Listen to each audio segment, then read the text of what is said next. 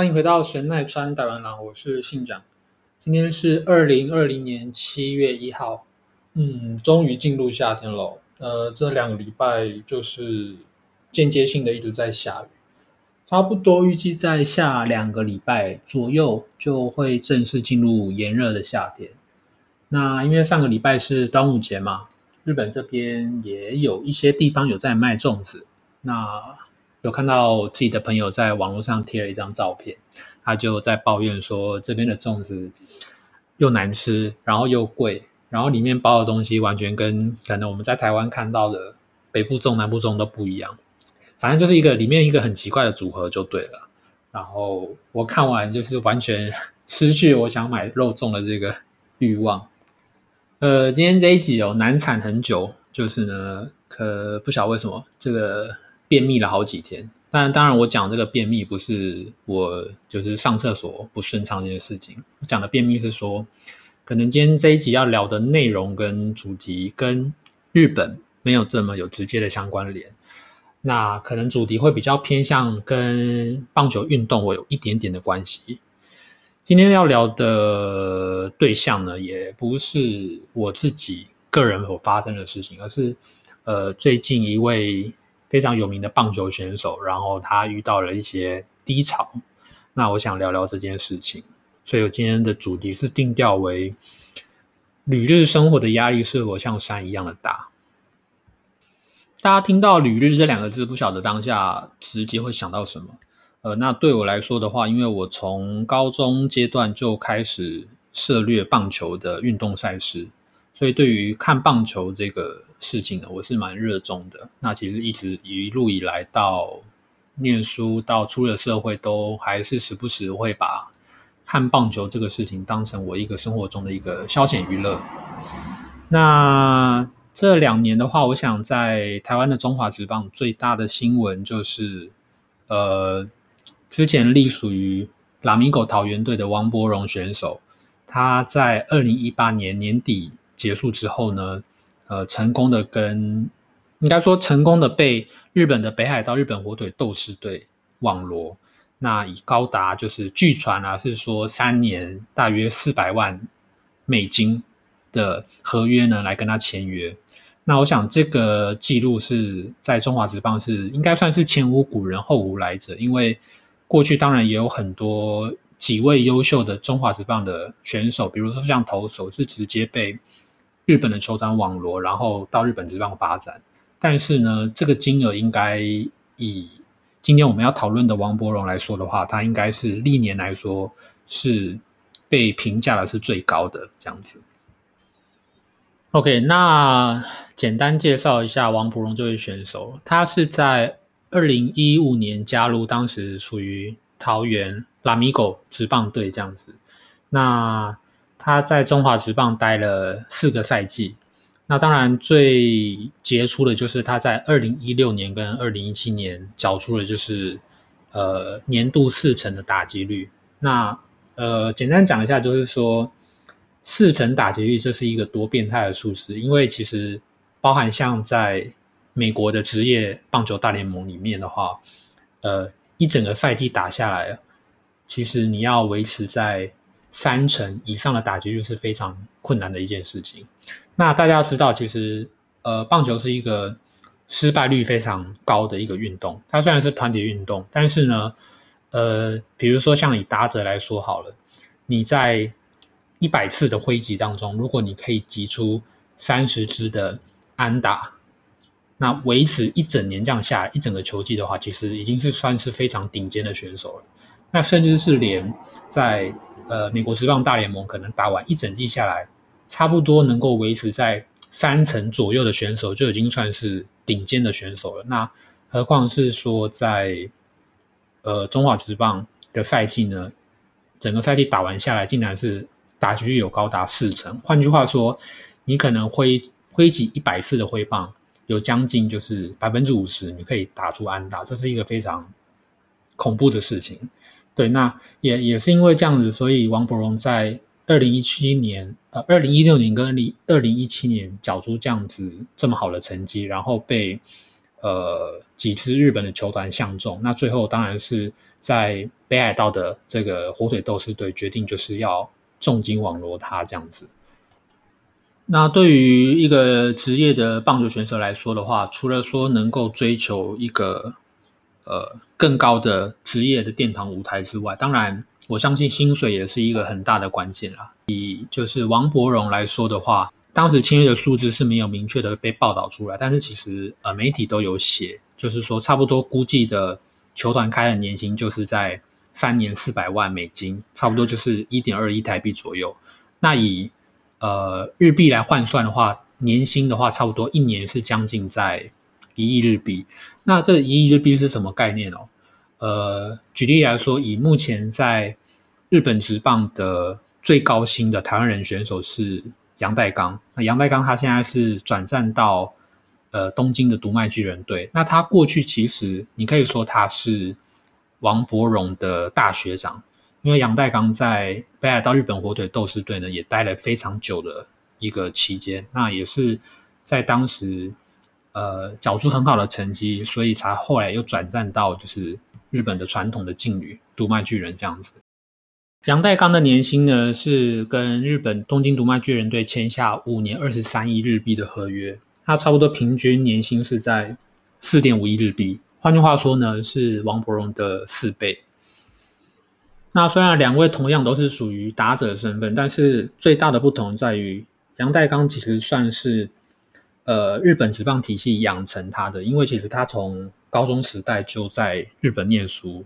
然后一路到就是进职棒，他其实都是属于在日本职棒体系下长大的。那那王伯荣当然他就是属于传统的，就是一路从高中毕业，然后后来进了职棒以后，他都是在。呃，台湾职棒打滚了几年以后，然后才转战到日本职棒，所以两个人其实背景上面不太一样。那这几年，呃，王伯荣会这么的在呃台湾职棒引起这么高的话题，甚至是海外，包含呃美国职棒大联盟也曾经有有据传，就是说可能有些球队对他有兴趣。那包含日本职棒也是。呃，我想最大的原因是，即便是说。呃，中华职棒可能在跟日本职棒、韩国职棒或者是美国 MLB 相比，可能它的强度没有来的这几个联盟这么高。但是，呃，要连续两年都能够达成四成这样打击率的一个选手，其实它是一件很困难的事情。所以，在他达成这样就是这么不可能的任务之后，呃，其实很多国外的球团就是也愿意给他一个机会，就是希望能够他到。更高的一个舞台去发展他的球技。那除了在媒体之间可能引起这样的讨论话题之外，我觉得对于一个比较长期在关注棒球赛事的球迷来说，特别是台湾的球迷而言，就是呃会觉得有一点欣慰吧。觉得说，呃，虽然中华职棒跟其他联盟相比，也许强度没有到这么的高，但是会觉得说，终于有一个呃我们台湾出产的。还不错的优秀的选手，终于被国外的球团看见，然后国外的球团也愿愿意用就是重金，就是跟他签约，然后希望能够他在新的舞台有更好的发展。所以我想在当时，呃，就是签约这件事情达成的时候，对于很多的球迷来说，我觉得是很很振奋的一个消息，因为呃，王博仁的绰号在台湾叫做“博荣大王”。那所以当时他确定加盟就是日本的球团之后呢，其实日本就是也大肆的报道。去年是他加盟的第一年，然后他在正式出赛之前的热身赛的时候呢，就已经有非常多的日本媒体都给予非常非常多的关注来介绍这位来自台湾的选手。然后呢，就是新闻标题有各种的，比如说“大王旋风来袭”啊，“台湾的大王”，然后“台湾至宝”这样，就是有非常多的一些很夸张的一些。用语来形容就是王博荣这样子。那当然，我觉得这个对于对于球迷来说，对于媒体来说，觉得是一个很大的期待。觉得说，哎，连续两年在台湾打出这么好的成绩的选手，那不晓来日本职棒这个舞台，能不能够就是也发挥跟他在台湾一样的水准跟身手。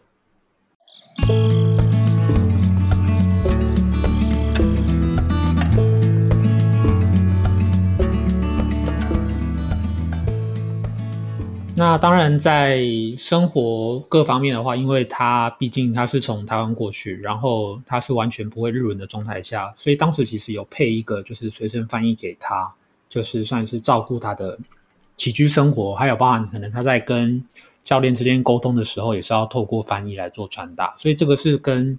杨代刚最大的不同，因为杨代刚他是从高中就过去日本打球念书了，所以其实基本上他的日文是没有问题的。对，那。我想这个也许也是，就是外籍选手他本来就不得不去要去适应一个地方，就是说在呃一个完全不熟悉的语言，还有不熟悉的陌生的文化跟环境上面，这本来就是会比较辛苦的地方。那当然，在二零一九年球季刚开始之前的就是都会举办所谓的公办热身赛，其实他在热身赛的时候表现的成绩是非常非常吓人的，就是成绩是好到觉得说哇。大家就觉得眼睛一亮，就是这个真的台湾来的这一这一位真的是真货，有实力的，有两把刷子。不过呢，就是比较可惜，在第一年是他去年是第一年他的就是初赛季。日本职棒通常一整年的比赛是差不多一百四十场，我记得。那他去年因为有中间有好几次的受伤啦、触身球啦，其实他最后只出赛了大概九十场不到，大概就是球季的一半左右的时间。成绩的话呢，呃，也跟在中华职棒那非常就是结束的那两年成绩，其实也落差有一小段距离。因为在日本职棒呢，他去年缴出的最后的成绩是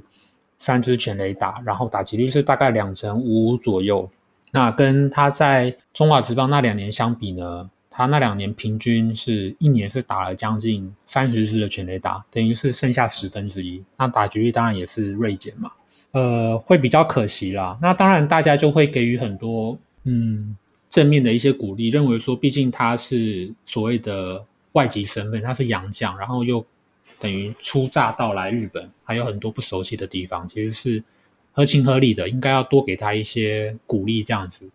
所以我想在。在日本媒体其实也很好心，在就是去年的球季结束后，他的成绩出来，其实媒体也给予很多的关爱吧，认为说他还有时间可以去适应这样子，毕竟刚来而已。日本职棒跟台湾最大的不同，当然我想很多地方除了说球队数也比台湾多，那你可能不会像在台湾的环境，就是你每天遇到的投手都是这么熟悉的人这样子。所以大家其实给予他很多的心理建设吧，希望他不要这么急这样子。因为我相信，以一个顶着就是中华职棒连两年成绩是四成的打者这样的光环过去，我相信他自己的压力应该是非常非常大。职棒选手他不见得每天都会上去看，可能说嘿我们的乡民的 PTT 留言啊什么的。但是我相信，其实他不管打得好或不好。台湾跟日本的媒体都会非常大幅度的做报道，我相信这对他来说是一个，应该是一个压力啦，因为他也不想要漏气嘛，毕竟是代表台湾。那同时，他如果今天打不好的时候，他也是会觉得，可能也许会觉得蛮呕的这样子。那就这样很快就结束了这个去年二零一九年一整个完整的球季，应该说结束了一整年啦。那当然以这样的成绩来说，我想呃，大部分的球迷都还是。对他有期待的，虽然也许成绩不尽理想，但是还是会认为说，哎，第一年而已，还有机会这样子。那呃，因为职棒的休季是在差不多十一月之后到大概呃三月初左右，这段期间是就是休赛季这样子。那很快的到了今年，今年在年初的热身赛的时候呢，呃，王博仁也是打的就是病病叫这样子，其实打的还不错。然后呢，就大家也很期待，就是今年开季的他的身手这样子。那当然，今年呃，大家知道，就是在运动赛事呢，台湾是全世界第一个开始就是正常，就是照时间就是举办的国家嘛。那日本职棒的话，因为疫情的影响，到了好不容易到了上个月的月底左右才开始，就是宣布说就是恢复开打这样子。呃，王博荣的成绩在今年刚开赛的时候呢，就很明显的陷入一个非常非常严重的低潮。他在目前到截至昨天为止的初赛成绩就十五个打数，然后只打出了一支安打，那打击率是连连一成都不到，已经到了零点零零几的这样的数值。对，那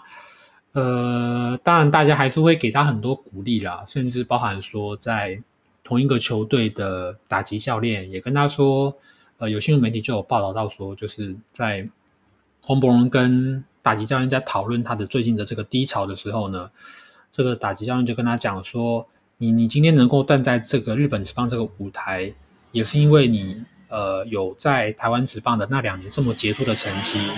被呃日本的球团看到才来这里的，不是吗？所以你应该要更对自己有信心，这样子。等于其实教练也也知道他现在在低潮，然后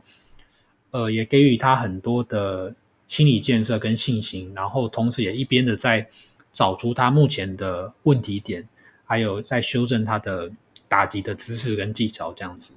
那可是很明显的，目前到现在为止还看不出，就是他有恢复以往的那种自信心跟那种身手的感觉。可以感觉出，就是他上场的时候，以往在台湾他是非常有自信的，甚至投手是非常怕他的，就要么不是全垒打，要么就是安打，反正都是长打就对了。那可是今年的话，就变成是。呃，有点像是就是在热身赛的时候都打得还不错，可是就不晓得为什么到了正式的赛季一开始呢，呃，成绩都非常的不理想。那甚至你上场的时候，以往过往在台湾，你可能看不到他会上场前就是还会就是有点像是深呼吸吐气的那种感觉。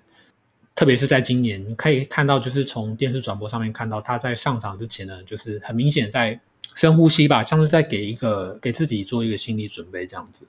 当然，在就是不管是任何的职业运动，它本来就是非常现实的，就是成绩决定一切。那呃，其实其实以他目前的状况来说的话，大家也能够理解说，教练其实也给他了很多的上场机会，但是打不出来就是太好的成绩，所以慢慢的，包含日本球迷那边也有很多的声音出来，认为说呃。已经给了这么多的机会，然后呢，就是他在洋将里面的薪水也算是蛮高的啊，可是却打出这样的成绩啊，球迷就开始不爽了，就觉得说，台湾的连两年四前的四成的打者来日本也就不过如此而已。那当然，台湾的球迷也是啊，就是开始也慢慢就没有信心，然后网络上就开始出现很多的呃批评啦、酸言酸语这样子，觉得说。他就是薪水小偷啦，然后领了这么多钱，然后没有做好他应该做的本分之类的。我相信他自己应该也很自觉到，说他今年就是算是非常有危机感的一年。虽然他签的是三年的合约，但是也有可能，如果他再打不出成绩的话，搞不好了，也许日本球团就甚至就是忍痛就是呃提前跟他解约，也不是不可能。所以我相信他自己的。压力应该是非常非常大的，但是我站在就是一个球迷的立场，我会觉得说，嗯，怎么说都是就是台湾出去的好打者。那即便他现在还没有马上打出他应该有的身价跟水准，我认为也也不至于要到用那些就是嘲讽，或者是酸言酸语，因为嗯，这些东西其实并不会让这个世界变得更美好吧。我觉得还是多一点鼓励跟支持来的，比这些东西来的有意义，这样子。呃，我自己做的职业跟工作当然不是不是所谓的运动员这种东西，但是我觉得同样的共同点就是都是身在异乡打拼，不管不管会待多久了，但是我觉得如果你身边有这样的朋友的话，我我觉得是嗯，适时的要可以可以给予一些他们鼓励啦，然后呃，因为我觉得今天一个人愿意就是只身在外面。打拼，然后忍耐跟承受一些就是自己一个人在外工作的辛苦啦、孤单寂寞这些，我觉得嗯也有辛苦的地方啦。对，那当然也会有收获的地方，所以我觉得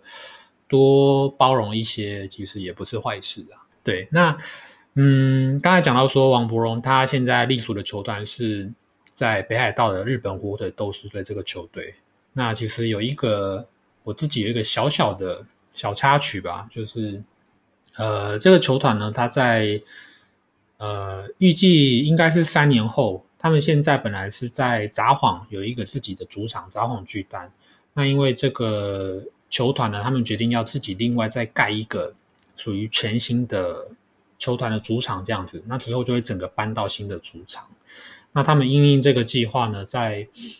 去年有就是上网就是公开表示说，他们要球团内部要增才，找一些就是可能各个领域的一些人才，然后跟他们一起加入来参与这个球场建设的计划。那当时我看到的时候，我觉得就是超开心，就是可能觉得说一个身为一个棒球迷，有机会可以就是加入某一个球团，然后跟着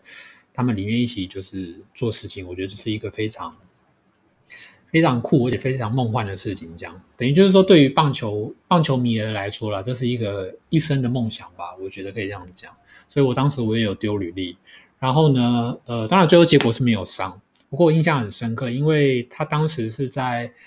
呃一九年的十月中吧，十月中就是要进行面试，然后去年因为刚好是我第一次就是出国去韩国玩。